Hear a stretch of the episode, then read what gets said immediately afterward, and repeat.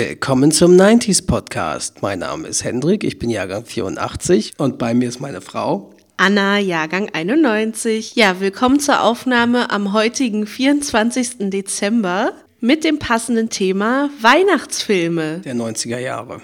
Wobei wir auch da äh, teilweise Ausnahmen machen, so ein bisschen zumindest, wenn irgendwas in den 90ern, selbst wenn es USA 89 produziert wurde, aber erst in den 90ern in Deutschland released wurde und so weiter. Und so.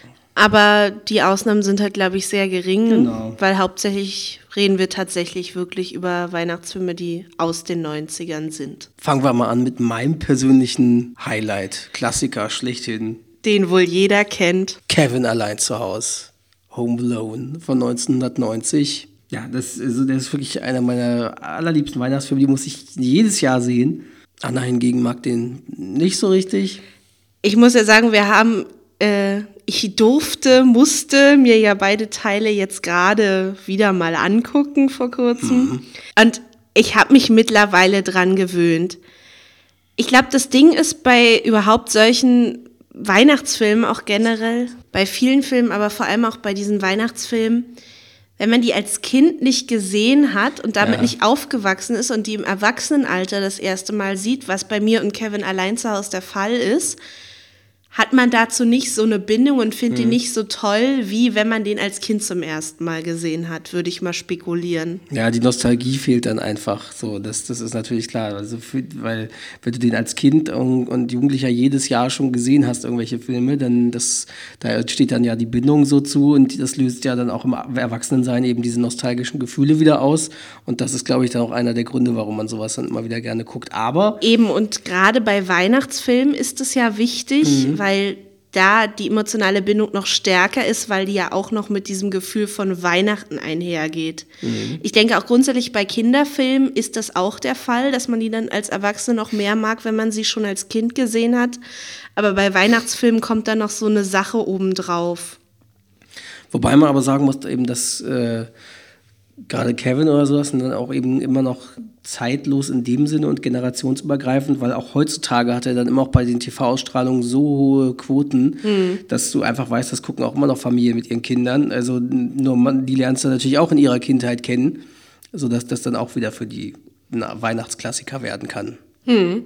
Ja, Kevin allein zu Hause, ich weiß nicht, wer ihn nicht kennt. Also Regie führte Chris Columbus, Drehbuch und Produzent war John Hughes, der noch heute mehrmals genannt wird, der irgendwie quasi ein in den USA ja sowieso Komödienproduzent war, sehr bekannt und äh, vor allem viele Weihnachtsfilme und Weihnachtskomödien gemacht hat. Und äh, ja, wer den Film jetzt überhaupt nicht kennt, kann man ja mal ganz kurz umreißen. Der Film handelt von dem achtjährigen Jungen namens Kevin, der mit seinen Eltern und vier Geschwistern in einer Vorstadt von Chicago lebt. Weihnachten wird er dann daheim vergessen und das elterliche Haus muss gegen zwei Einbrecher verteidigt werden. Also es ist dann so, dass die halt irgendwie in ihrer Weihnachtshektik irgendwie, weil irgendwie der Strom ausgefallen ist in der Nacht, irgendwie der Wecker nicht klingelt hat rechtzeitig.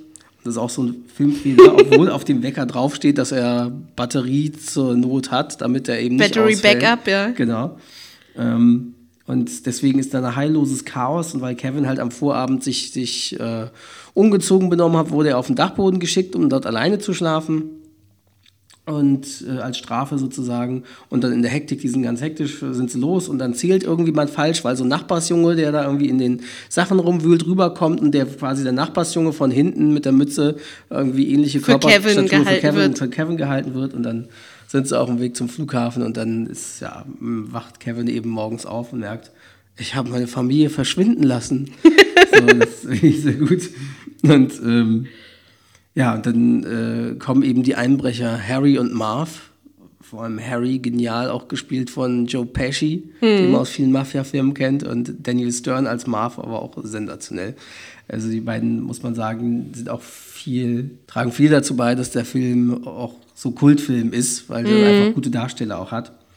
Und ähm, ja, und dann äh, wollen sie eben sich hinten reinschleichen und Kevin bemerkt das und macht schnell Licht an und so. Und dann später bemerkt er die nochmal wieder und, und macht dann halt so Sachen, dass da äh, mit Puppen und solchen Sachen, mit irgendwelche Wäsche, äh, Modepuppen und solchen Sachen irgendwie auf Zügen gestellt und dass das dann von außen wirkt, als würde da drin eine Party gefeiert werden bis sie schließlich aber, als sie in einem Nachbarhaus einbrechen, irgendwie merken, weil da der Vater auf den AB spricht, weil sie halt Kevin zu Hause vergessen haben, dass, dass die versuchen dann ja von Paris aus wieder schnell wieder zurückzukommen zu Kevin oder ihn irgendwie zu erreichen. Und das, äh, da merken sie dann, ach, der ist ja doch allein zu Hause. Und dann brechen wir da jetzt abends ein. Und Kevin kriegt das irgendwie mit, weil er, weil er die belauscht, als sie das sagen. Und dann äh, macht er eben seinen Plan mit einer Todesfalle. Seinen toll gezeichneten Schlachtplan. Genau, in, in, in Farbe mit Bunt und so. Da hat er natürlich noch die Zeit für und macht dann diverse Todesfallen, die dann, die halt wirklich Cartoon-Humor sind. Also, weil das, das, die werden in echt schon mehrfach gestorben. In beiden Filmen dann auch irgendwie tausendfache Tode, brutalst oder so. Und das ist halt so ähnlich wie Roadrunner, der vom Felsen fällt oder einen Felsen auf den Kopf kriegt. So ein Humor ist das. Eigentlich Cartoon-Humor. Ja, und das, und das finde ich in einem real spielenden Film schon bedenklich. Vor allem in einem Film, der an Kinder gerichtet ja. ist. Ich, also äh, Roger Ebert von der Chicago Sun-Times kritisierte das auch ziemlich mhm. mit, wohl irgendwie, dass er meinte, ja, der Film hat zwar originale Einfälle und Macaulay Culkin spielt sehr gut und die anderen Darsteller, aber er ist eben äh, der Humor sei eigentlich so brutal, dass es eigentlich nur in einem Cartoon lustig sei. So, das wird entweder man mag es oder man mag es halt nicht. Ähm, ja, was natürlich auch sehr zur Atmosphäre beiträgt, ist äh, die Filmmusik von John Williams. Die, die war 1991 auch für einen Oscar nominiert, auch sein Titelsong Somewhere in My Memory. Ja, gegen John Williams kann ich nichts sagen. Ja, das ist und äh, Chris Columbus, äh, der Regie führte, der hat dann ja bei den beiden Filmen, der hat ja später auch noch häufiger mit John Williams zusammengearbeitet, nämlich bei den Harry Potter Filmen. Und man merkt das auch, dass er auch ihm dann wohl bei Harry Potter gesagt hat, mach mir sowas ähnliches wie Kevin, weil die, du merkst schon, dass John Williams doch sehr viel also bei, sich selbst klaut. Bei diesen beiden Kompositionen merkt man es extrem. Ich meine, Komponisten klauen immer bei sich selbst und Filmmusik muss sowieso immer in einem gewissen Rahmen bleiben, weil gewisse Szenen in bestimmten Filmen ja immer mit ähnlicher Musik unterlegt werden. Aber bei Kevin und Harry Potter, da ist die Ähnlichkeit schon frappierend bei ja, manchen Sachen. Also merkt man halt, dass John Williams da aus in der ähnlichen Schublade gekramt hat.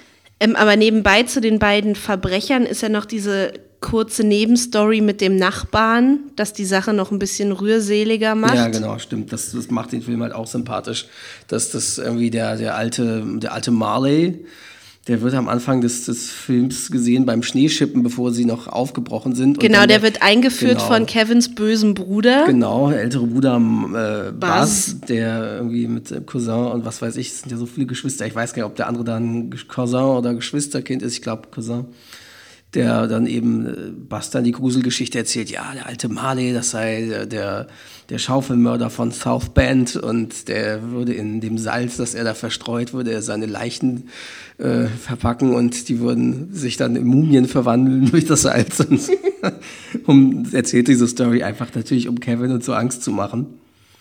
Und äh, Kevin trifft halt mehrfach auch, und als er dann alleine ist und auch einkaufen geht in, in den Vorort da, äh, im Supermarkt und so trifft er auf den alten Marley und, und rennt dann da weg, weil er, oh Gott, Hilfe, und der sieht so gruselig aus und kommt da rein mit einer Narbe, aber die hat da wahrscheinlich einfach eine Wunde vom Spielschippen ja. oder irgendwas Handwerkermäßigen. Und dann trifft er ihn aber in der Kirche, bevor er eben den Plan für die Verbrecher fertig macht. Trifft ihn in der Kirche und äh, da erzählen sie irgendwie ganz sympathisch miteinander. Redet, reden sie mit ihm und wünschen sich fröhliche Weihnachten und er erzählt dann eben, also der alte Marley, eben seine Story, dass er seinen Sohn und er haben schon irgendwie seit zig Jahren nicht miteinander gesprochen und er ist jetzt in der Kirche, um seine Enkeltochter singen zu hören, weil er abends nicht kommen darf und so. Und dann sagt Kevin, ja, aber vielleicht sollten sie sich auch überwinden, so wie ich mich vor dem Keller überwunden habe. Der ist gar nicht so schlimm, wenn man Wäsche machen muss oder so. Wenn man einfach den Licht das Licht anschaltet im Keller, dann ist der gar nicht so gruselig. Und das ist so der Ratschlag, den er ihm gibt. Machen Sie doch auch quasi das Licht an und überwinden Sie sich diese Angst. Und der alte Mali sagt, ja, was ist ja, wenn er dann trotzdem nicht mit mir spricht, mein Sohn, ja, dann, dann wissen sie es genau, dann wissen mhm. sie es mit Sicherheit und müssen sich nicht mehr davor fürchten oder sich fragen, was wäre. Und das ist dann eben so am Ende des Films, dass der alte Marley Kevin noch rettet, bevor die Polizei kommt und man am Ende ganz in der Schlusseinstellung sieht, dass er eben auch mit seinem Sohn sich versöhnt hat und ja. doch zu Weihnachten doch da sein darf und mit seiner Enkeltochter im Arm hat. Und das haben sie im zweiten Teil dann ja so ein bisschen kopiert mit der tauben Frau, der tauben ja, im Park. Diesen Facetten. Ähm, zum Thema Keller, du hattest mir noch eine Trivia gesagt von mhm. einer Sache, die sie in der deutschen Synchro ja. weggelassen haben, die es im Original aber gab. Und was ich noch bekloppter finde, was auch wieder unterstreicht, dass das Cartoon-Humor ist. Und zwar, im, äh, wenn Kevin da runtergeht im Keller und man sieht ja, wie dieser Ofen irgendwie, ich weiß nicht, was das Angeht, für ein Ofen ist, ja. aufgeht, Feuer. so durch, durch, durch Dampf oder keine Ahnung, Mhm. was das für ein bestimmter Heizofen damals ist. Und man merkt, äh, und Kevin denkt, das ist wie so ein Monster für ihn. Ja. So. Du hörst so ein gruseliges Weil die Geräusch. Gitter sehen aus wie genau, ein Mund. die gehen hoch und man hört dabei so ein gruseliges Geräusch so Mhm. und gruselige Musik dann von John Williams und man denkt, ach, und das soll ihn so schocken. Und im Original haben sie eben nicht nur so einen komischen Sound gemacht, sondern da haben sie den Ofen quasi sprechen lassen, indem er irgendwie sowas wie Kevin oder irgendwie sowas ganz tief sagt, was halt noch absurder eigentlich ist. Und ähm, ja, das haben sie in der deutschen Fassung dann aber abgemildert, indem sie einem einfach ein komisches Geräusch gemacht haben, das so für sich haben stehen lassen, was eigentlich ganz trickreich ist. Mhm. Sehr ikonisch, weiß ich noch, natürlich die Szene mit Kevins Schrei, wo er das Rasierwasser von seinem Vater auflegt nach dem Duschen und dann den Schrei macht, weil sein Vater nach dem Rasieren dann das dann so brennt und sein Vater wohl immer geschrien hat und er macht das nach und macht ah und das habe ich als Kind immer nicht erst kapiert. Meine Eltern mussten mir erst mal erklären, was das soll. So. Naja, dann äh, was auch sehr lustig ist, sowohl in Kevin allein zu Hause als auch in der Fortsetzung Kevin allein in New York, sehen sich die übrigen Familienmitglieder in ihrem jeweiligen Urlaubsdomizil ähm, den Weihnachtsklassiker Ist das Leben nicht schön an mit äh, James Stewart. Und äh, in Paris schauen sie ihn in französischer Synchro und verstehen nichts. Und in Miami äh, sehen sie ihn in der spanischen Synchronfassung und verstehen auch nichts und sitzen jeweils Ja. da. Ja, sie verstehen eben in beiden Sprachen nichts. Das ist ein ziemlich lustiger Synchro-Gag in dem Sinne. Ähm, dann ist noch lustig, Daniel Stern, Daniel Marfil, der willigte ein, äh, sich die Tarantel genau für einen Take aufs Gesicht setzen zu lassen. Ursprünglich sollte das wohl so eine, hatte ich dann noch im Making-of jetzt auf der Blu-ray gesehen, sollte das wohl eine Roboter-Tarantel sein. Und als dann die Szene der Dreh war, er so, hey, wo ist denn die Roboter-Tarantel? Ich sehe nur die echte. Und dann meinten sie, ja, ähm, tja, mit zu unecht. Hat nicht funktioniert, genau, die wirkte zu unecht. Ähm, äh, aber ihr wollt mir eine Tarantel laufen? Ich, hoff, ich hoffe, ihr habt den, äh, den Giftstachel entfernt. Ja, nee, das können wir nicht, weil wenn wir den Giftstachel entfernen, könnte es sein, dass sie stirbt. Und also, aber, aber wenn ihr mir sie auf ein Gesicht setzt, dann könnte es sein, dass ich sterbe. Vor allem muss ich schreien, ja, aber das macht nichts mit dem Schrei, schrei ruhig. Äh, Die sind nämlich ein bisschen taub oder ziemlich taub, die Taranteln. Und dann macht er da seinen Schrei, den er aus Psycho entlehnt hat, tatsächlich sehr sensationell ist und hat dann eben für einen Take diese Tarantel auf dem Gesicht. Ja, eine Sache muss man zu diesem Film noch anmerken und ich entschuldige mich jetzt schon mal bei allen Menschen, die ich beleidige. Aber das Schlimmste, was von diesem Film gekommen ist, ist der Name.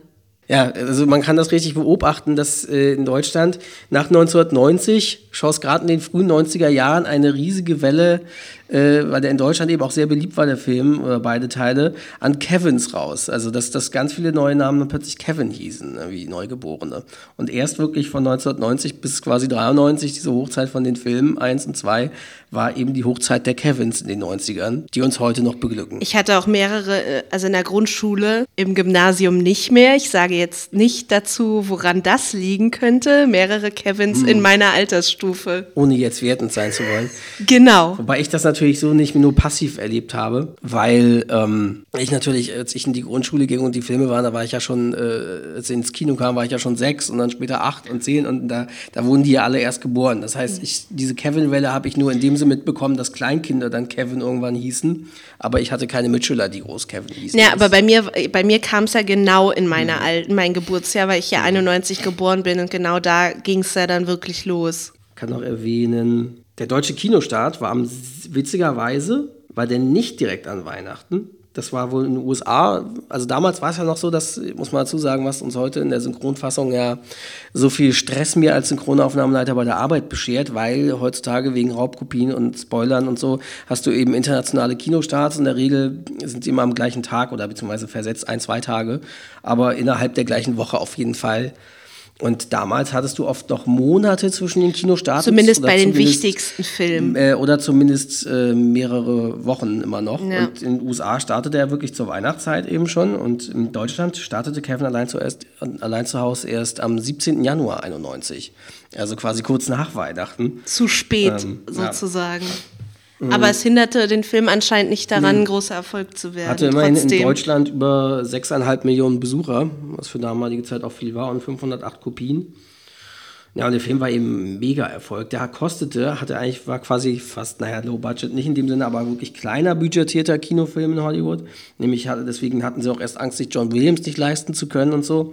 Der hat nämlich nur äh, 15 Millionen Dollar gekostet, die Produktion, also quasi ein Schnäppchen.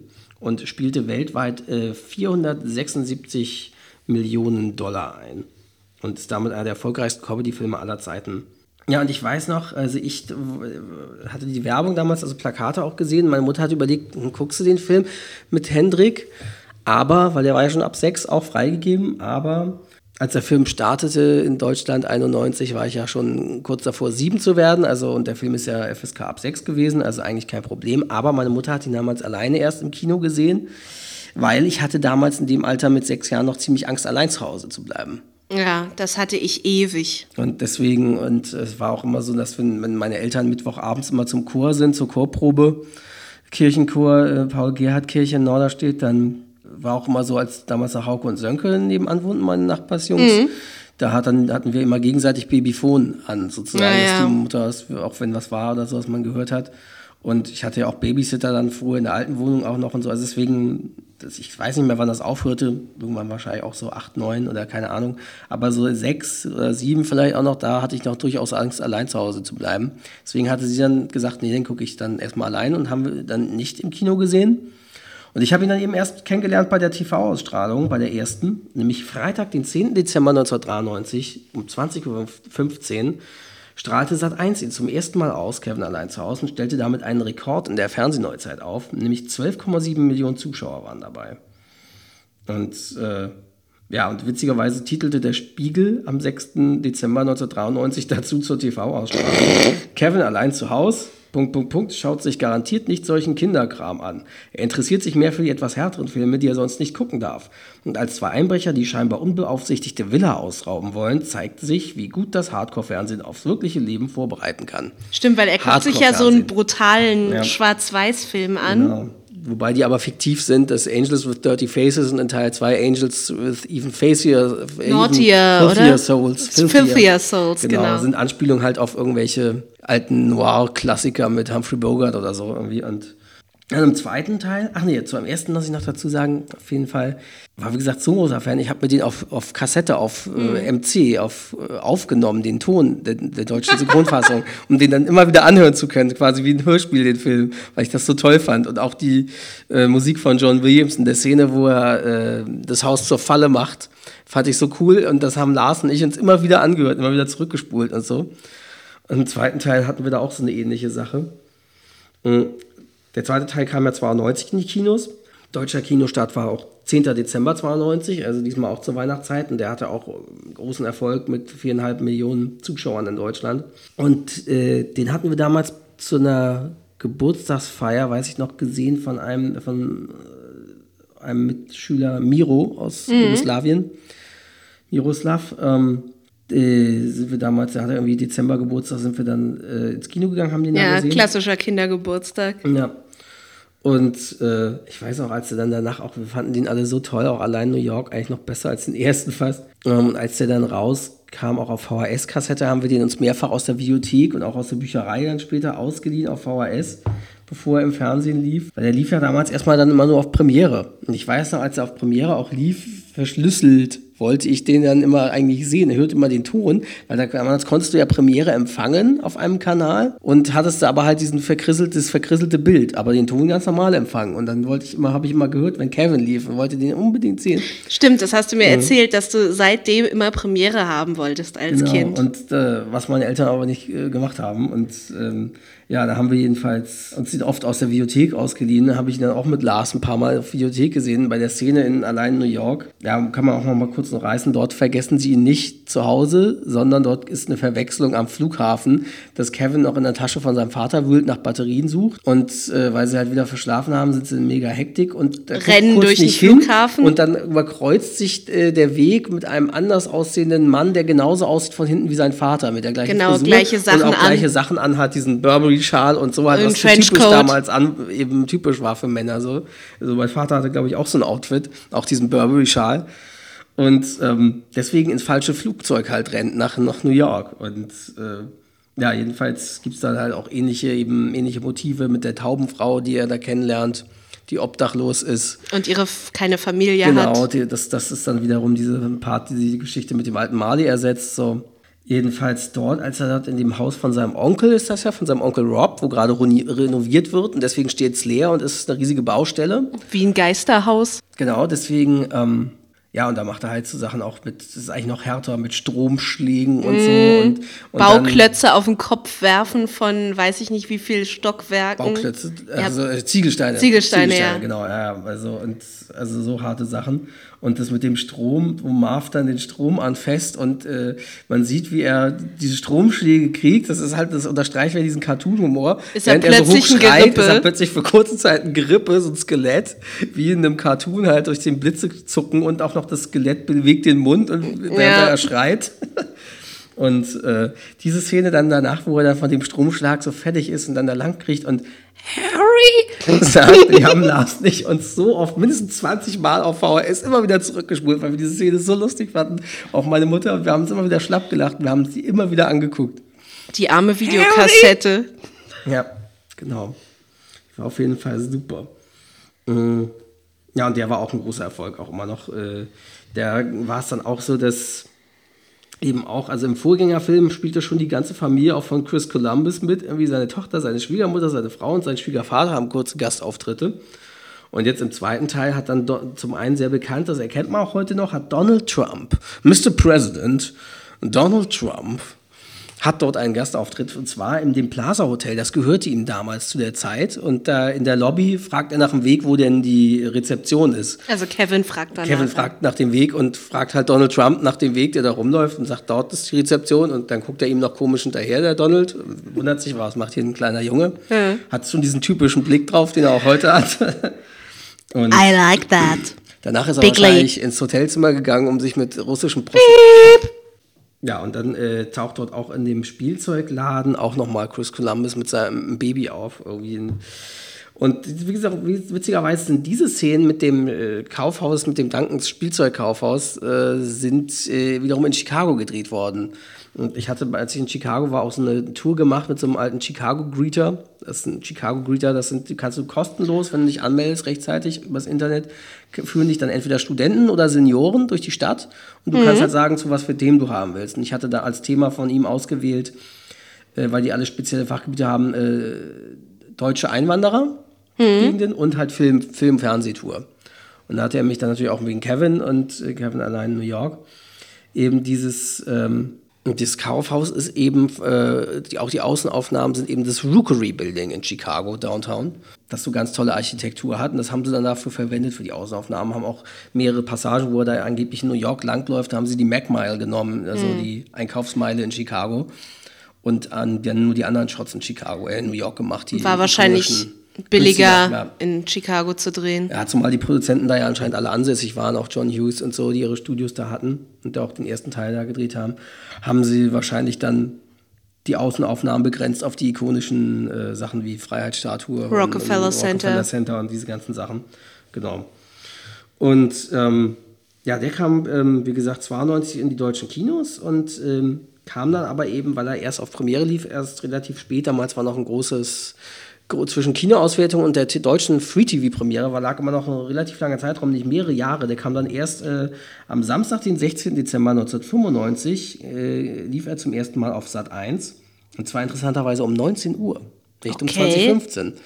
Äh, ich vermute, das war auch das, eine Zeit, wo sie, wo, sie, versucht haben, die Sendeschemata, die gelernten Sendeschemata aufzubrechen und gerade auch den öffentlich-rechtlichen wollten sie auch dann, indem sie manchmal nicht um 2015 anfingen, sondern schon um 20 Uhr mit so einem Eventfilm, der um 19 Uhr losging und länger ging, noch länger, wollten sie damals äh, den Öffentlich-Rechtlichen die Zuschauer klauen, indem die Leute nicht mehr Tagesschau schauen sollten und was danach kam.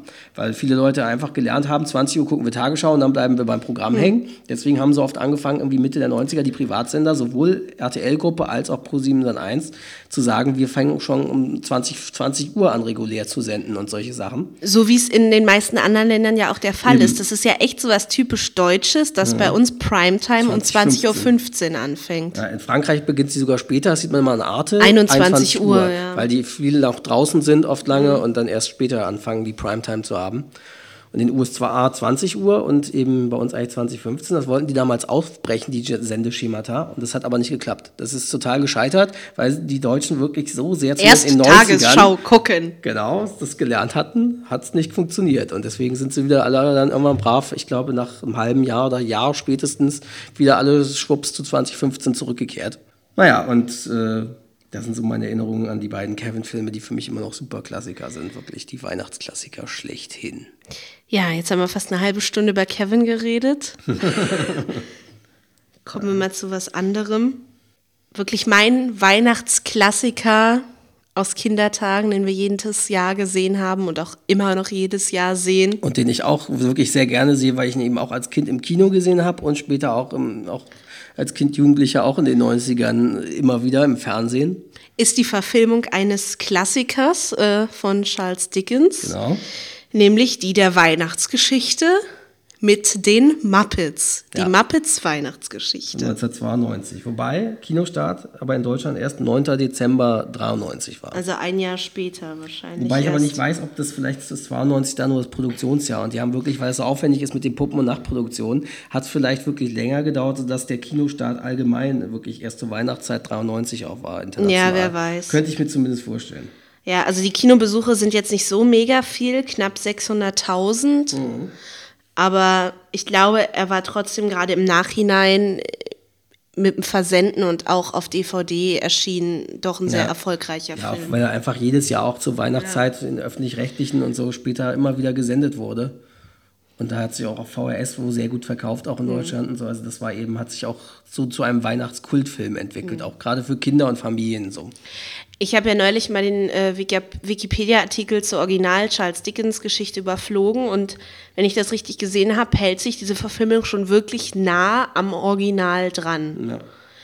Und wenn man sich das mal so überlegt, ist das ja eigentlich an sich nicht wirklich eine Kindergeschichte, denn das ist schon an manchen Stellen sehr gruselig und ja auch belehrend zu sehen. Weil ich habe auch gelesen, dass Charles Dickens natürlich sehr Sozialkritik geübt hat, vor allem in Form natürlich von Ebenezer Scrooge, mhm. der nichts für die Armen gibt, aber selbst immer mehr Geld anhäuft.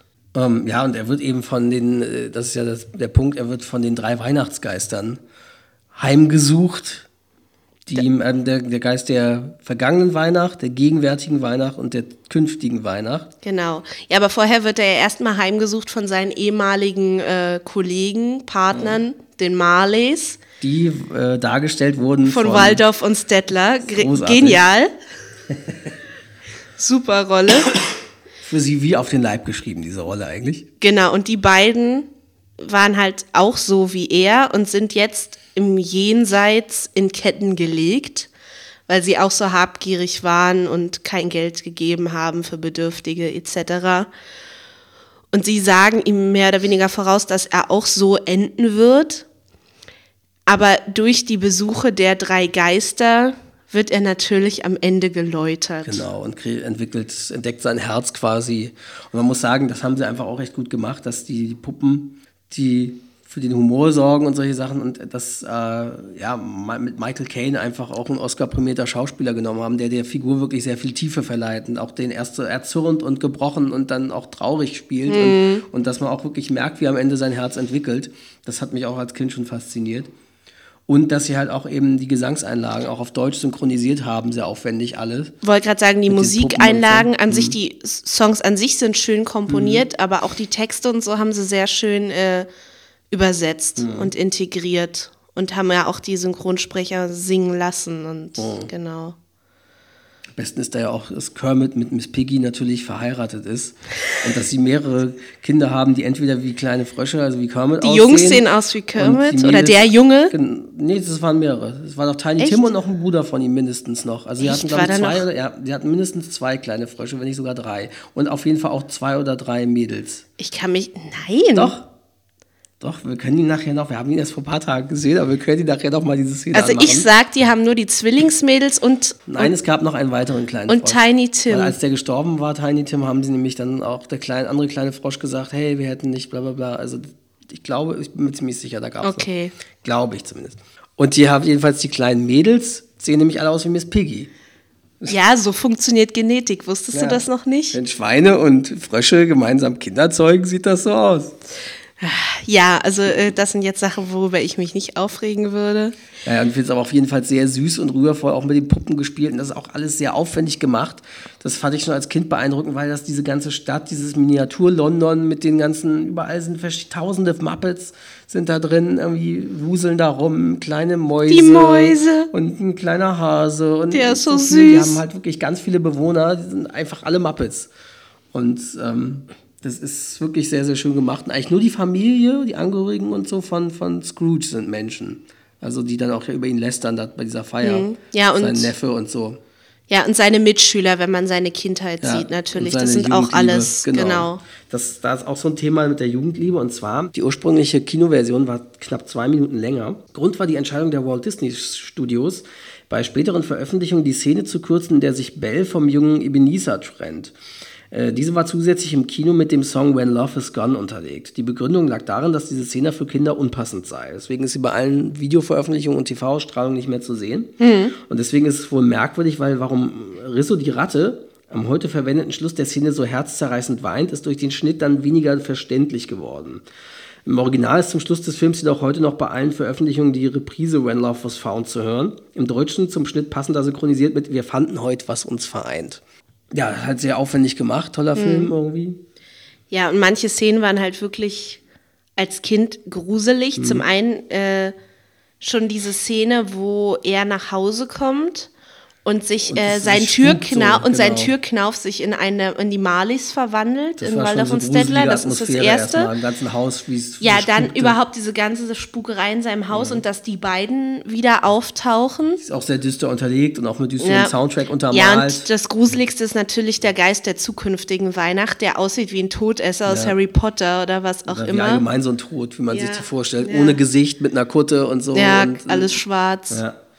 Spricht schon, nicht. Mh haben sie schon gut gemacht, also auch ernsthaft inszeniert für die Kinder. Und ich glaube, deswegen ist er auch so erfolgreich, weil er die Kinder auch ernst nimmt und nicht nur albern ist, sondern ja, und trotzdem haben sie natürlich auch alberne Einlagen so ein bisschen. Und zwar wird halt äh, Gonzo ist quasi Charles Dickens oder stellt Charles Dickens dar und Rizzo die Ratte ist sein, sein Assistent und die führen ein bisschen aus äh, führen ein bisschen durch die Geschichte und erzählen aus dem Off und brechen auch manchmal durch die dritte Wand, indem ja. sie in die Geschichte eintauchen und drin sind, Teil der Handlung also quasi mit sind.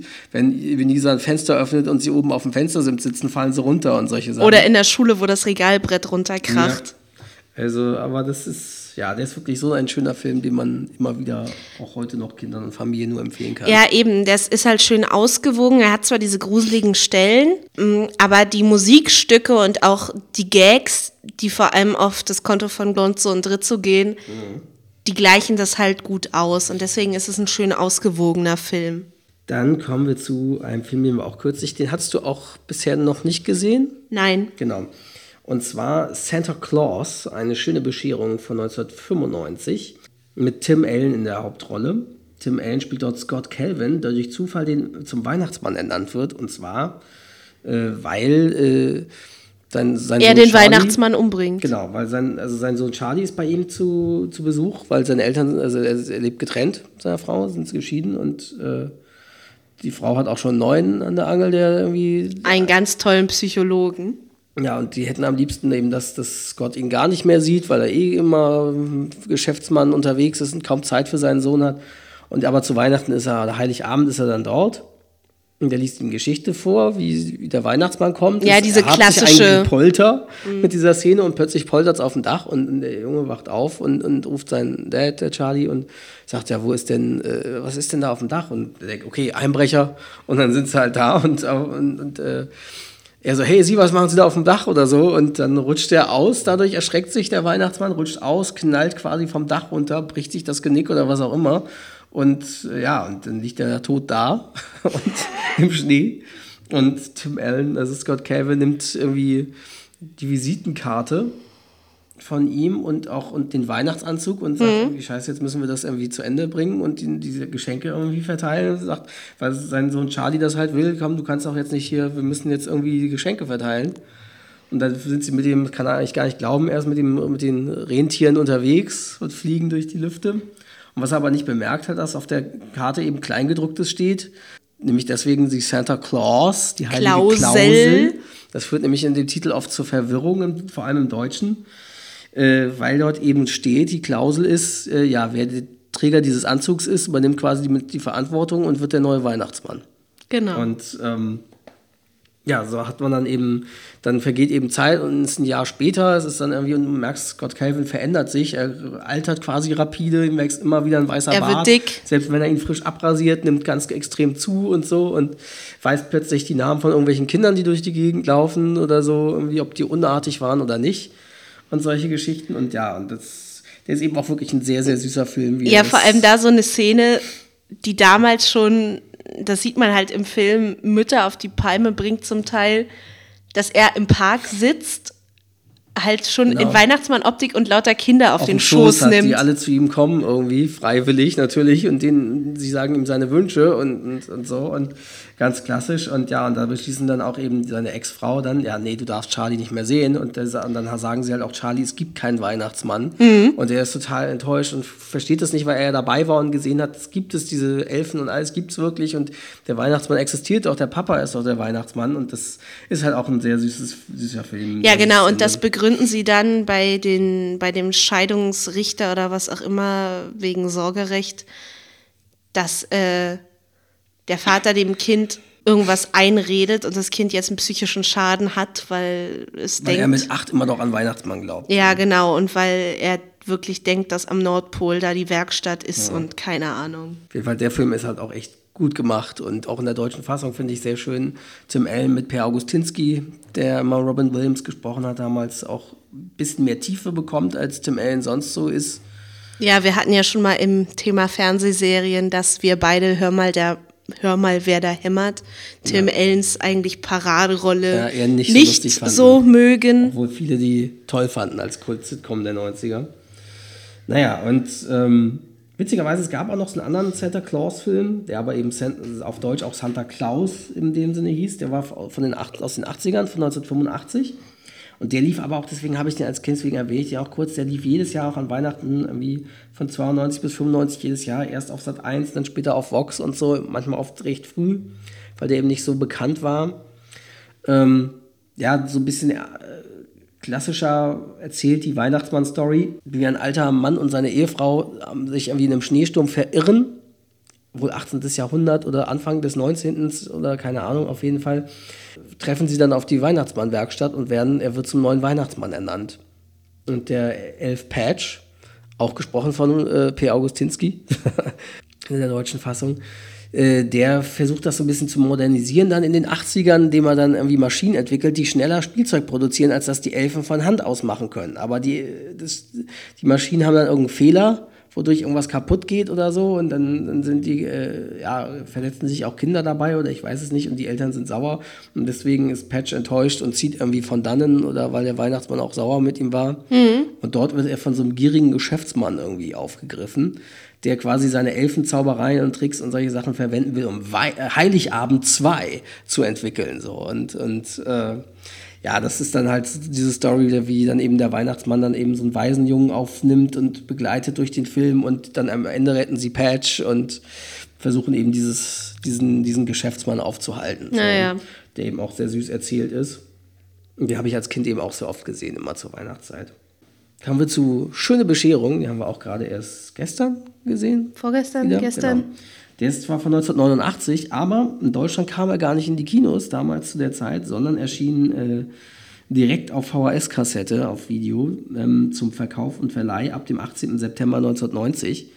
Und äh, der ist äh, dann erst wirklich zum Kultfilm geworden durch die deutschen TV-Ausstrahlungen ab 1993, ab dem 13.12.1993 im ZDF und erst öffentlich-rechtlich und später auf den Privatsendern eben auch heute noch immer wieder gezeigt zur Weihnachtszeit und ist dadurch so ein Kultfilm geworden.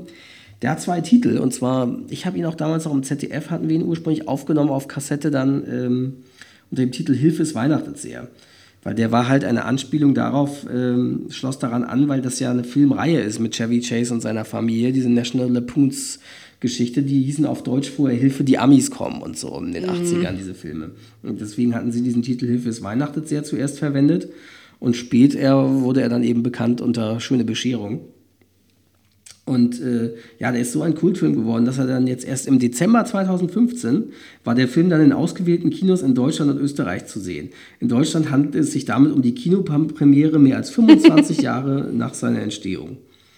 Und äh, ja, da dreht sich eben um die Familie Griswold, die zusammen den äh, Feiertagsstress äh, erleben und durchleben und äh, Clark, der halt irgendwie sein Haus aufmöbeln will, indem er da 25.000 Lichterketten oder, oder Aus Italien. Genau, anbringt auf dem Dach und solche Geschichten. Da kommt die Verwandtschaft zu Besuch und natürlich zoffen sich die Schwiegereltern jeweils und äh, ja, das ist, und äh, witzigerweise ist der Sohn dort von ähm, Chevy Chase, gespielt von Johnny Galecki, den man heute als äh, in Big Bang Theory kennt. Leonard. Genau. Ähm, ja, und äh, einfach ein sehr schräger Humor, schräg lustig, teilweise auch wieder leicht Cartoon-Humor, manchmal in manchen Szenen, nicht ganz so brutal und heftig wie bei Kevin. Äh, aber es ist halt auch wieder von John Hughes und das merkt man eben dann bei ihm doch, dass er dazu neigt, diesen Slapstick-Humor, sage ich mal, zu verwenden. Ich finde aber grundsätzlich, dass in den 90ern jetzt so, wir kommen ja noch zu mehreren mhm. Filmen, so viel Slapstick, wirklich mhm. sehr viel äh, waren. Ja. Äh, in der deutschen Synchronfassung von äh, Buch und Regie Arne Elsholz, der auch den Nachbarn spricht, kultig. Äh, jedenfalls gibt es dort aber einen Fehler. Und zwar, äh, tatsächlich ist äh, Catherine die Cousine von Clarks Ehefrau und Eddie, der die ganze Zeit immer als Cousin Eddie in der deutschen Fassung bezeichnet wird, ist nur angeheiratet und ist gar nicht der Cousin. Das sind diese Rednecks, ne? Genau. Also der gespielt von Randy Quaid, mhm. der äh, versoffene, beknackte, im Trailer lebende. Sag ich ja, Rednecks. Ja, genau. Witzigerweise Tante Bethany, die uralte Schachtel da, die da völlig zerstreut ist und die Katze in, in ihre Hauskatze in ein, ein Paket Karton eingepackt einpackt. hat und als Geschenk mitgebracht hat. äh, die wird gespielt von Mae Questel. Das ist die Originalstimme der Zeichentrickfigur Betty Boop in den USA, die das in den, ich weiß nicht, 30er, 40ern oder so gesprochen hat. Ja, und das ist halt auch wirklich so ein Kultfilm, den wir haben wir jedes Jahr dann gesehen, seit er im Fernsehen lief, im ZDF. Jedes mhm. Jahr haben wir den immer wieder geguckt. Ja, weil er eben äh, ja, diese, diese, Feiertagssituation sehr absurd auf die Schippe nimmt, diese Familiengeschichte. Ja, bei mir ist es auch wieder so ein weiterer Film, wie die meisten hier heute, äh, habe ich auch als Kind nicht gesehen, habe ich auch mit dir zum ersten Mal mhm. geguckt ist eigentlich interessant, das, weil, so, weil wir kannten, viele im Freundeskreis also haben den damals eben gesehen und mit den Eltern so und waren ja sehr, haben den immer wieder geschaut, deswegen war das schon dafür so ein Kultfilm. Aber ja, das war halt eben, keine Ahnung, wahrscheinlich war das irgendwie so eine Welle. Und wenn deine Eltern den eben nicht entdeckt haben und dann nicht gesehen haben oder ihn nicht gut fanden, dann entwickelte sich das eben anscheinend bei eurer Familie nicht so. Oh Gott, jetzt kommt ein Film, den fand ich ja total bekloppt. Echt, ja? Ich finde die auch großartig eigentlich.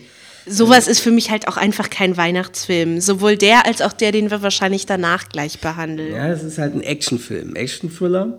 Ja, und das passt. Action-Komödie. Und das passt für mich halt nicht zu Weihnachten. Der aber zur Weihnachtszeit spielt. Tödliche Weihnachten von 1996 mit Gina Davis und Samuel L. Jackson. Samuel L. Jackson wohl in einer seiner coolsten Rollen neben Schärft und stirbt langsam, muss man dazu sagen. Und äh, ja, das dreht sich um die in einer Kleinstadt in Pennsylvania lebende Lehrerin Samantha Kane.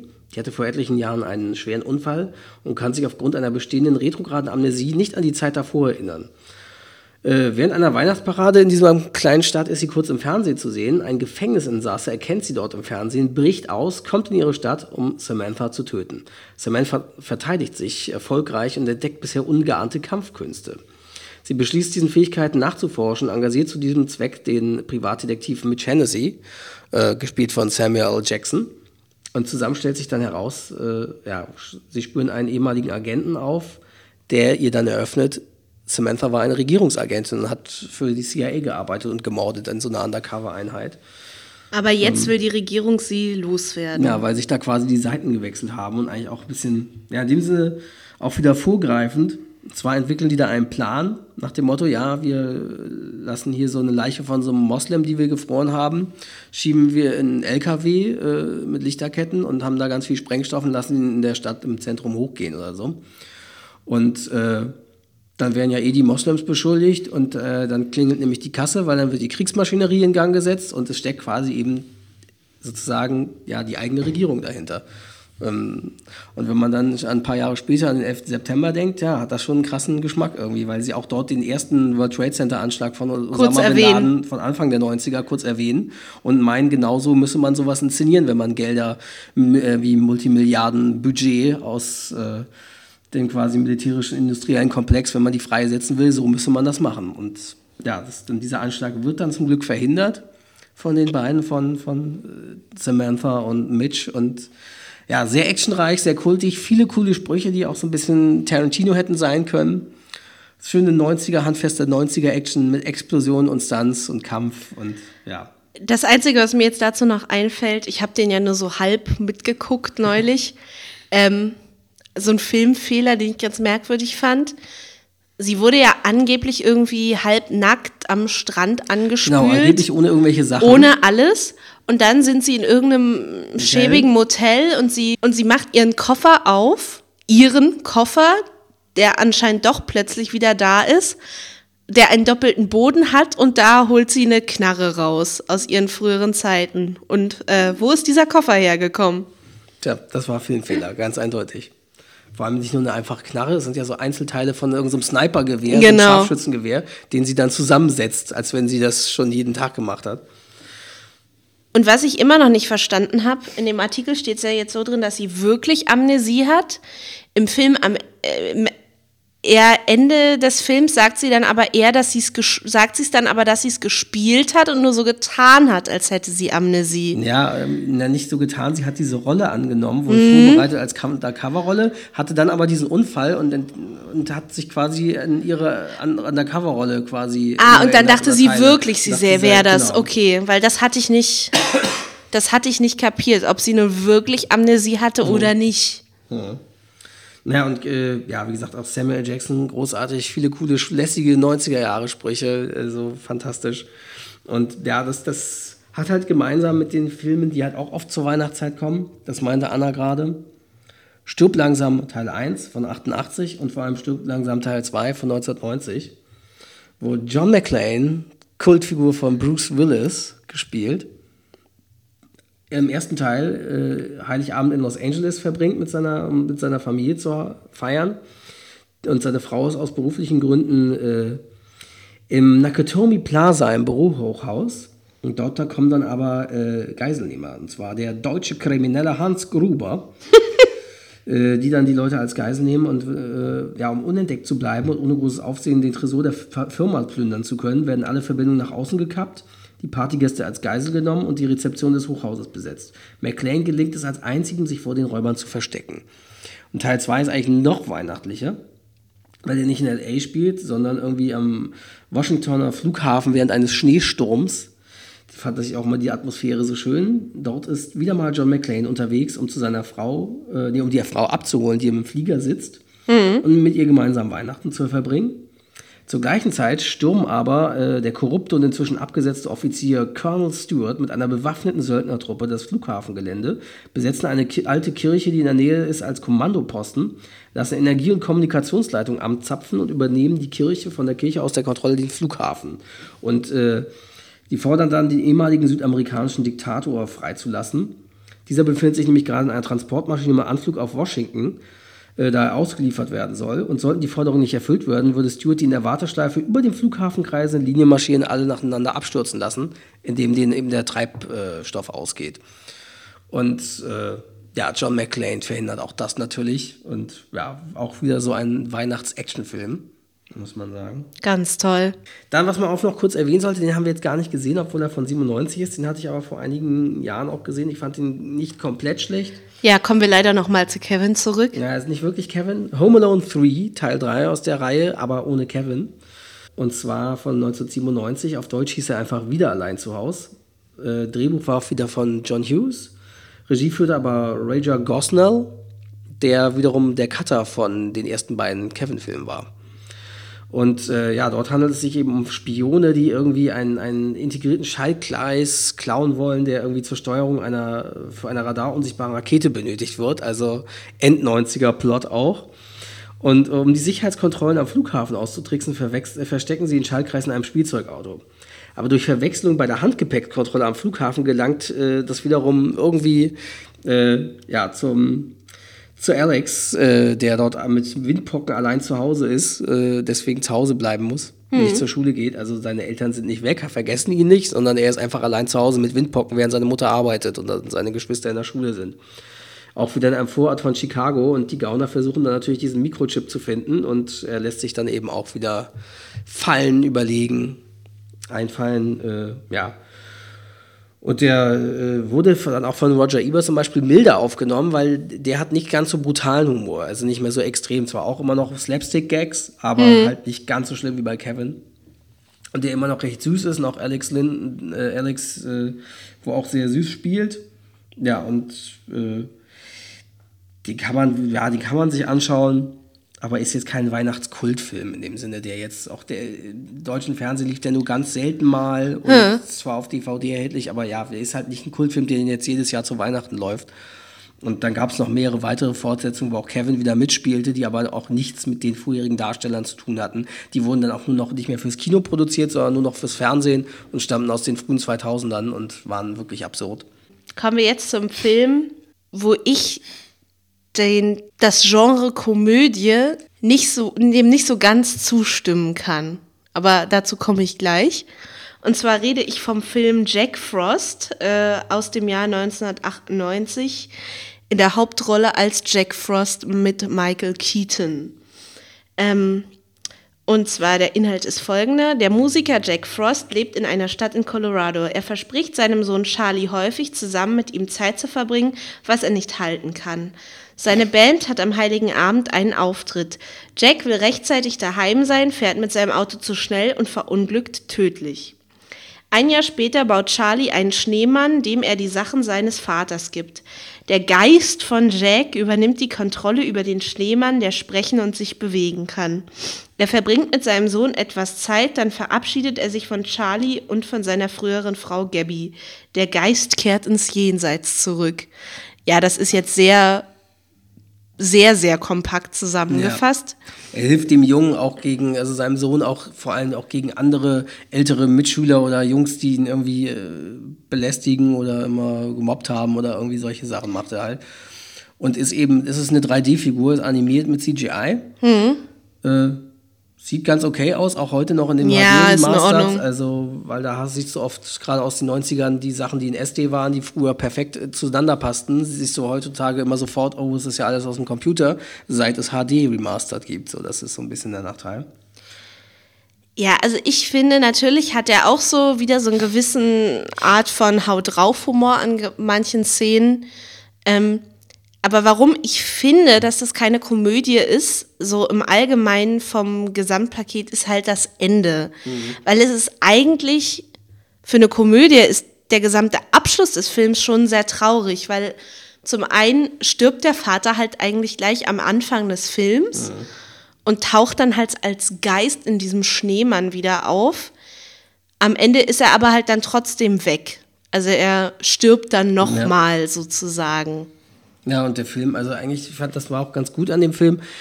Ähm, auch wenn er eben recht kitschig in dem Sinne ist und, und auch eben diesen Slapstick-Humor hat, vermittelt er ja schon in gewisser Weise so, wie man mit einem Kind vielleicht mit, ja, wie, wie Verlust und Tod eines Angehörigen, vor allem des Vaters oder so umgehen kann mhm. und versucht das so ein bisschen abzumildern. In dem Sinne, er ist jetzt an einem besseren Ort dann hinterher und in ihm, ja, und versucht ihn irgendwie mit Verlust umzugehen, mit dem Verlust des Vaters. Das ist, glaube ich, so ein bisschen der Hintergrund, aber ja, der kam auch nicht sehr gut an. Sowohl in Deutschland als auch in den USA ist der, glaube ich, nicht sehr beliebt gewesen. Genau, dazu lese ich jetzt noch was vor. Ähm, Jane Horwitz bezeichnete den Film in der Washington Post vom 11. Dezember 1998 als formelhaft, derb, klebrig, sentimental und ohne Charme. Er sei ein besonders schlechtes Beispiel eines in den An Ausschüssen konzipierten Hollywood-Films, in äh, Klammern It's Movie by Comedy Worst. Sie lobte die Darstellung von Kelly Preston und Joseph Cross, aber Michael Keaton schaffe es nicht, das lahme Geplapper von Jack Frost amüsant zu vermitteln. Ja, wie gesagt, ich habe den als Kind dann auch, oder ja, wie alt war ich denn da denn eben? Äh, 98 äh, warst du, ja, warst du so. gar kein Kind mehr so wirklich. 13, 14, ja, oder als Jugendlicher habe ich den gesehen, fand den damals auch ganz süß und finde, man kann den sich durchaus ansehen. Ist aber eben auch eigentlich zu Recht auch jetzt kein Kultfilm geworden, aber wird immer noch, äh, auch dieses Jahr wieder von mehreren Sendern wurde der sowohl im Pay als auch Free TV immer wieder doch ausgestrahlt zur Weihnachtszeit. Das ist, ja. Ja, also er ist schon sehr seicht, äh, so im Allgemeinen. Ich finde, Tiefgang hat er jetzt auch nicht so ja. richtig. An sich ist es so ein Film, der nicht wirklich weiß, was er will. Und ja, mir hat er jetzt nicht so gut gefallen. Kommen wir zu einem Film, der der eigentlich nochmal eine Stufe drunter ist in dem Sinne, weil ja heutzutage ist das, kann man dann nichts anderes sagen als Trash. Ja, kommen wir wieder zum Thema Slapstick und äh, wirklich sch schlechter Humor in manchen ja. und auch schlecht ausgearbeitete Story. Und zwar ist die Rede von Versprochen ist Versprochen von 1996. Ich weiß, den habe ich damals mit Lars im Kino gesehen. Und zwar sogar im alten Palette-Kino in Garstedt, das heutzutage gar nicht mehr existiert weil das neue Palette-Kino, äh, das neue Kino Spektrum in Norderstedt Mitte, äh, das etwas größer war und moderner, das existierte zu dem Zeitpunkt noch gar nicht. Das kam erst so ab 97, 98 dann wirklich, wurde das erst eröffnet und eine Zeit lang existierten die beiden Kinos parallel. Und jetzt aber eben nicht mehr. Jetzt gibt es nur noch das Spektrum in Norderstedt Mitte und in Garstedt das kleine Palette-Kino, was wirklich ein richtig kleines altes Kino war gibt's nicht mehr. Da habe ich die auch mit Lars gesehen zur Weihnachtszeit 96 und äh, als Kinder in dem Alter eben mit zwölf fanden wir den richtig cool und ja, sehr lustig, logisch. sehr super. Ähm, der ist halt mit Arnold Schwarzenegger als ein Familienvater. Der sich auch nicht wirklich um seine Familie kümmert. Das ist auch so ein Motiv, das oft verwendet wurde ja, anscheinend. Komisch, ja. Ähm, Mal wieder Versprechung macht. Hm, so. Deswegen versprochen ist versprochen. Mhm. Aber der Originaltitel ist Jingle All the Way was ich mir jetzt als Wortwitz tatsächlich nicht erklären kann, was das genau heißen soll. Tja, also ist ja eine Zeile aus Jingle Bells. Ja, aber, aber wahrscheinlich sagten sie sich, können wir wörtlich nicht auch nicht übersetzen und wahrscheinlich werden sie es im Film irgendwo an irgendeiner Stelle benutzen als Ausspruch ja. und dann versteht man es vielleicht. Ja, ich erkenne den Wortwitz jetzt jedenfalls nicht auf den ersten Blick. Ja, und der äh, die Rolle von Arnold Schwarzenegger Howard ist halt auch so ein ja, Geschäftsmann, Geschäftsmann der sich nicht wirklich um seine Familie kümmert. Und äh, in diesem Universum ist halt äh, eine Figur sehr berühmt. Das sagt ja mit, es ist Turbozeit oder genau, Turbo Time. Turboman. Turboman, genau. genau. So eine Mischung aus Power Rangers und irgendwas anderem. Also so, ja. so typisches, was in, in den späten 90ern in wurde, diese Action-Geschichten mit japanischem Hintergrund, äh, weil es dann nämlich, das basiert auf so einer Fernsehserie, mhm. die er mhm. geschaut hat immer regelmäßig. Und da gab es dann einen Kinofilm zu und äh, da gibt es eben ganz viel Spielzeugpuppen zu. Und das ist ja eigentlich genau wie die Power Rangers, Fernsehserie, Kinofilm, Spielzeug, Merchandise, Merchandise, ah. Merchandise, einfach um Geld zu scheffeln, Bandai und Co. Sachen ja, ja. zu verkaufen. Ähm, jedenfalls sein Sohn will halt wie alle Jungs in seinem Alter anscheinend diese blöde Turboman-Figur zu Weihnachten haben. Und äh, Arnold Schwarzeneggers Frau, also die Rolle, fragt ihn dann am Tag vor Heiligabend oder Heiligabend, weiß ich gar nicht mehr, ob er denn diese Turboman-Figur schon besorgt hat, denn sie hat ihm ja vor Wochen schon den Auftrag dazu erteilt. Und oh Wunder, natürlich hat er das nicht gemacht, sondern hat es vergessen. Und so versucht äh, der Howard dann äh, noch den ganzen Heiligabend lang äh, fährt er in die Innenstadt und noch in eine andere Stadt und versucht diesen Turboman zu kriegen, aber der ist natürlich überall ausverkauft. Und dann hat er halt so eine Art Odyssee, trifft immer wieder auf einen Polizisten, das ist so ein Running Gag, mit dem er sich mehr oder weniger anlegt, hat einen Wettlauf mit einem bekloppten Postboten, der auch, der seinem Sohn auch so eine Turboman-Figur versprochen hat. Ja, das ist irgendwie alles ein bisschen, naja. Genau, und es endet damit, dass er bei einer Weihnachtsparade durch irgendeine Verwechslung selber das Turboman-Kostüm anziehen darf. Und der Stuntman und ist der Turboman auf genau. der Weihnachtsparade, wo sie halt genau. unbedingt alle hingehen und wollen. Und sein Sohn, auch seine Frau, erkennen ihn gar nicht. Selbst wenn er direkt mit ihm redet, solange er diesen Helm oder sonst wie aufhat, erkennt er nicht, dass das sein, sein Vater ist. So, wie das, also eigentlich ein bisschen absurd und er rettet ihn dann und am Ende schenkt er ihm halt diese Figur. Ja, nee, eben, ja, nie, nicht wirklich. Ne, nee, er gibt die Figur, nee, genau, er schenkt ihm die, aber dann gibt der Sohn sie dem, dem gegnerischen äh, Vater sozusagen, nach dem Motto, hier, äh, ich brauche den ja gar nicht, weil ich habe ja den echten Turboman als Papa. Und deswegen hier schenkt die Figur deinem Sohn. Ja, schön cheesy. Ähm, noch Trivia, der Sohn wird gespielt von Jake Lloyd. Sagt jetzt nicht jedem was. Äh, Mr. Star Wars hat mein Leben zerstört. Der kleine Anakin Skywalker. Also aus dem allerersten Episode 1. Ne? Naja, das ist ja nicht der allererste, aber aus dem Ja, Prequels, also, genau. Genau, aus dem ersten Prequel-Film, weil später wurde Anakin ja äh, nicht mehr von ihm dargestellt. Genau, naja, aus dem ersten Teil, genau. Und das ist auch der Film, mit dem er dann richtig äh, berühmt geworden ist. Er hatte wohl vorher schon, er wurde sehr jung entdeckt in Werbespots und ich glaube, in irgendeiner Serie hat er schon mitgespielt. Aber das war dann halt sein erfolgreicher Film, der vor Star Wars praktisch kam.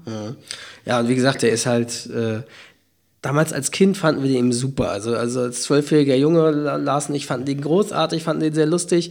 Äh, aber es ist halt wirklich so ein Klamauk und so ein, ja, auch so inszeniert und äh, es ist schon echt, also heutzutage würdest du sagen, boah, cheesy Trash. Das muss man ja eigentlich bei den meisten Komödien sagen, in denen Arnold Schwarzenegger mitgespielt hat. Na, da gab es auch bessere, die, die heutzutage noch, die du dir besser ansehen kannst. Also so Kindergartenkopf oder so, die sind schon so süß, die kannst du auch heute noch ansehen. Und äh, die anderen, die Actionfilme wie Terminator oder so, die sind halt einfach aus der Hinsicht Klassiker. Ich habe ja von Komödien gesprochen. Gegen Terminator wollte ich ja jetzt gar nichts sagen. aber ja, das, aber es ist halt, ja, hat nochmal versucht, Arnie als Action-Vehikel zu benutzen, was dann später auch nicht mehr der Fall war. Ich glaube, auch kurz darauf hat er dann auch 97, 98 seine Kandidatur als Senator da von, von äh, Kalifornien oder so Governor, bekannt gegeben. Oder? Governor, ich weiß es nicht. Ähm, ja, und deswegen war das nochmal so ein Action-Komödien-Vehikel mit ihm. Und das, äh, interessanterweise haben wir gesehen, gab es davon tatsächlich auch nochmal eine cheesy Fortsetzung, die wohl noch schlechter bewertet ist als. Genau, als dazu wollte ich Film, noch was ja. sagen. 2014, also erst vor drei Jahren, absurd. erst, äh, entstand äh, der Film Versprochen ist Versprochen 2, Jingle All the Way 2, mit Larry the Cable Guy in der Hauptrolle. Ich habe das mal gegoogelt, was das für ein Typ ist. Das ist halt irgendein Stand-up-Comedian, der eigentlich anders heißt. Und Larry the Cable Guy ist seine Paraderolle.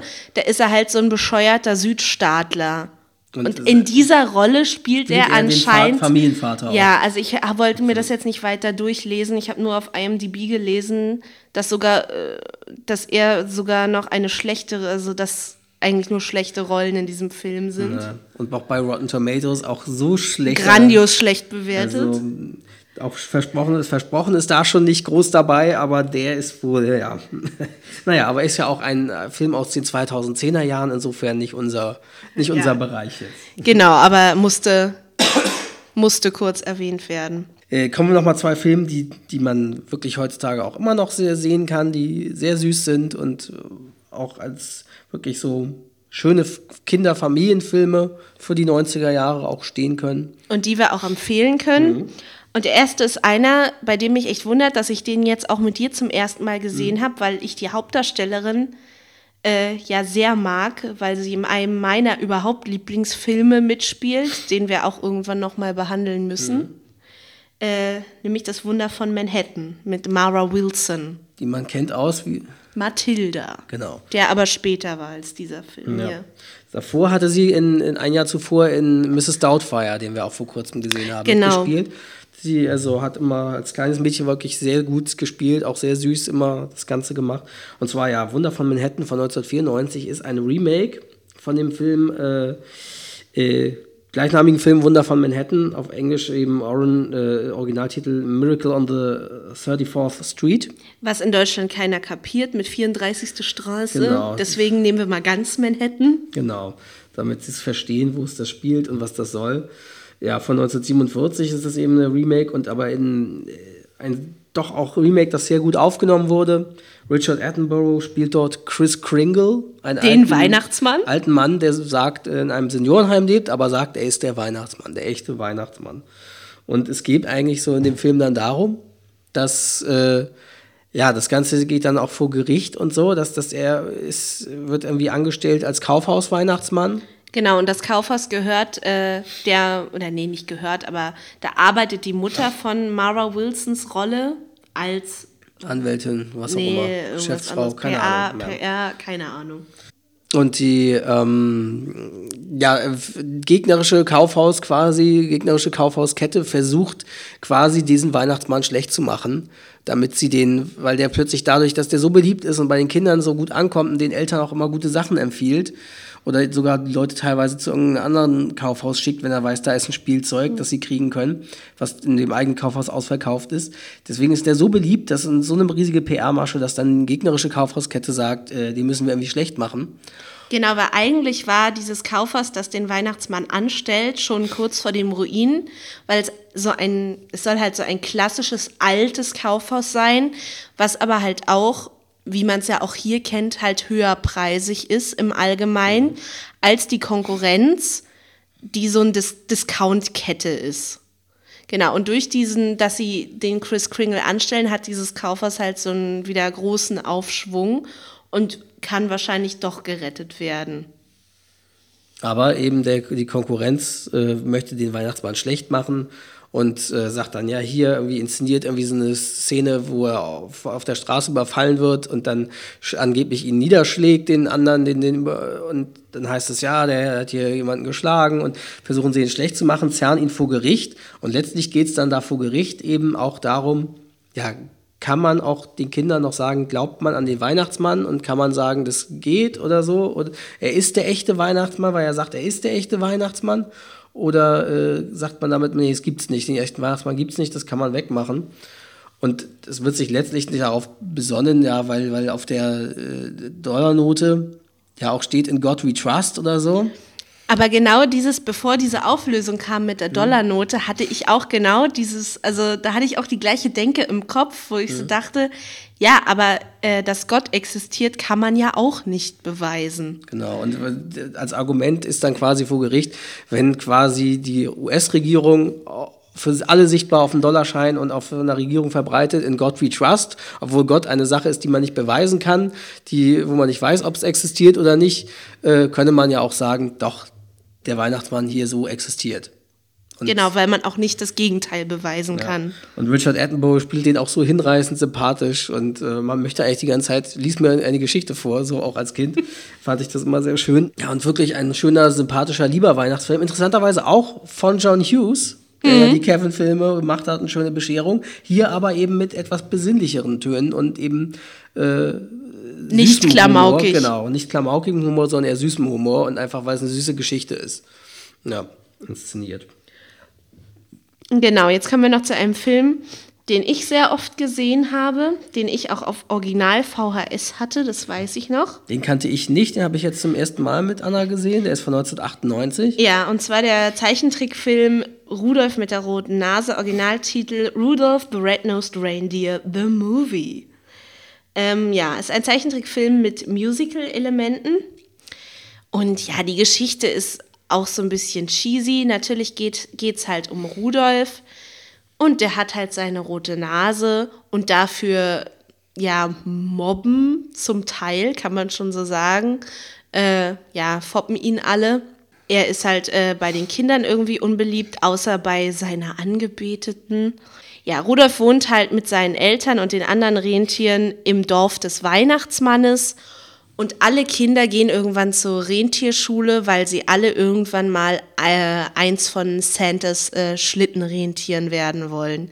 Und dann gibt es halt so einen Wettbewerb, bei dem äh, die Tiere irgendwelche Wettkämpfe machen müssen und so ein Wagenrennen mit Schlitten. Und Rudolf liegt äh, irgendwann vorne, obwohl sein Hauptgegner da mit unfairen Tricks spielt.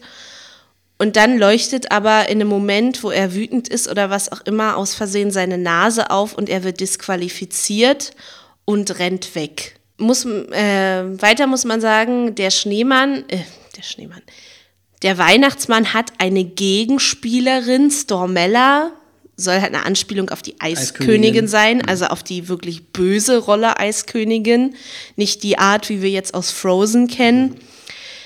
Und deren Eispalast wird zu Beginn des Films aus Versehen von zwei Zwergen, im Original aber Elves genannt, also eigentlich Weihnachtselfen, zerstört, weil die mit dem Schlitten irgendwie ausrutschen und da mehrere ihrer Figuren äh, kaputt machen. Und diese Stormella will eigentlich äh, diese beiden äh, Zwerge ausgehändigt haben. Der Weihnachtsmann sagt aber nein. Und dann sagt sie, gut, keiner darf jetzt meine Eisbrücke mehr benutzen und wer das je tut, äh, den nehme ich gefangen und ich werde einen furchtbaren Sturm über das Dorf legen. Das Mädchen, das, äh, das Rentiermädchen, das Rudolf so mag, die will halt nach ihm suchen, als er verschwindet. Und dabei geht sie aus Versehen über diese Brücke und dann wird, nimmt, sie, äh, nimmt die Eiskönigin das Mädel halt fest und äh, will diesen Sturm entfachen. Und irgendwelche Feen kommen dann zu Rudolf und sagen ihm, hm, sie ist gefangen worden, du musst sie jetzt aus dem Palast der Eiskönigin befreien. Und Rudolf hat so als Freund, als Sidekick dann später so einen Eisbär, ne? Nee, der Eisbär nicht. Sondern? Der Eisbär, der wird ja irgendwie äh, Nee, verscheißert. Er hat eigentlich einen, ja, so einen schlauen Fuchs als Sidekick, Ah, einen okay. Schneefuchs. Genau, Polarfuchs, besser Ja, und gesagt. zusammen äh, besiegen sie dann diese böse Schneekönigin. Genau. Ja, sie äh, besiegen die Schneekönigin und äh, Rudolf darf sich was von ihr wünschen und da wünscht er sich, äh, dass sie jetzt lieb wird. Das wird sie auch erfüllen. Aber das Problem ist ja immer noch, dass äh, der Sturm noch da ist und den kann die Schneekönigin nicht mehr rückgängig machen, sondern der muss sich jetzt austoben. Aber es ist natürlich Heiligabend und wie soll der Weihnachtsmann bei dem Schneesturm jetzt äh, Geschenke äh, ausliefern? Ja, und der, dann ist Rudolf natürlich der Held, weil seine rote Nase als Licht fungiert und er wird dann ganz vorne am Schlitten angespannt und weist äh, den Rentchen und den Wei dem Weihnachtsmann den Weg. Genau, sozusagen die Geschichte von eben Rudolph the Red-Nosed Reindeer als für Kinder aufbereitet. Ja, die, die deutsche Fassung, also es ist interessant, da sind einmal zum einen Songs wie hier dieser Paul McCartney Weihnachtssong und äh, der auch im Original belassen wurde und ansonsten ist die deutsche Fassung aber interessant, weil äh, der Titelsong und auch ein Song zwischendrin, der auch daran angelehnt ist, wird gesungen im Deutsch von Michael Schanze, der Fernsehmoderator, der ja damals viel auch oder Entertainer auch war und viel gesungen hat und äh, aber auch Kinderquatsch mit Michael moderiert hat. Das war ja in den 90ern eine ganz große Show. Ja. Und äh, irgendwie ist das so öffentlich-rechtlich angehaucht in dem Sinne, dass Michael Schanze da so als Zug, Zugpferd ein bisschen fungiert für die deutsche Fassung, für den Gesang. Sie haben auch im Original relativ, ja, Promi-Besetzung gemacht mit Whoopi Goldberg als äh, böse Eiskönigin und, John, sie, und genau. John Goodman als äh, Weihnachtsmann. Und sie haben auch im Deutschen eigentlich ziemlich gute Leute gewonnen. Also äh, als, naja, sagen wir mal, Promi-Besetzung äh, böse Eiskönigin mit Nina Hagen und ihre Tochter auch als Kind schon als Rudolfs geliebte Zoe dabei, Cosma Shiva Hagen. Ja, Weihnachtsmann grandios gesprochen von Wolfgang, Völz. Ich denk, dachte die ganze Zeit, hey, Captain Blaubeer. Ist jetzt der Weihnachtsmann. Genau. ja, und Thomas Fritsch als äh, Fuchs. Ach Passt- ja, das war ja genau. Das, das passt halt auch wieder gut so, Listiger Fuchs. Ähm, so, weil er ja sonst Scar gesprochen Mhm. hat in, in König der Löwen. Ja. schöner Film, also halt schöner Kinderzeichentrickfilm, den man auch heute immer noch mit Kindern gucken kann. Ja, und die, diese Musikeinlagen sind halt auch, Mhm. äh, sind schön. Komischerweise ist er in Deutschland nicht auf DVD erhältlich oder auf v also VHS gab es ihn wohl mal. Nicht mal als Streaming. Nee, Wir wollten ihn ja tatsächlich kaufen Ja. oder leihen oder was auch immer. Nein, er ist, und wir haben ihn uns auch runtergeladen, falls er je runtergenommen Ja. wird, äh, auf YouTube zu finden, sogar Genau. mehrmals hochgeladen. in der deutschen Fassung, sondern mit deutschem Bildmaster, deutschem Abspann mit den Sprechern und so. Also das ist auf jeden Fall, ja, aber den gibt es irgendwie wahrscheinlich rechte Probleme, vielleicht auch mit dem Gesang Ja, wer weiß, Oder weil so. da auch das Paul McCartney-Lied drin ist. oder Michael Schanze als Deutsch, die deutschen Songs Rechte irgendwie, dass es irgendwelche rechte Probleme gibt, dass der in Deutschland nicht erhältlich ist zu kaufen. Naja. Ja. Aber sehr süßer, schöner Weihnachtsfilm. Genau.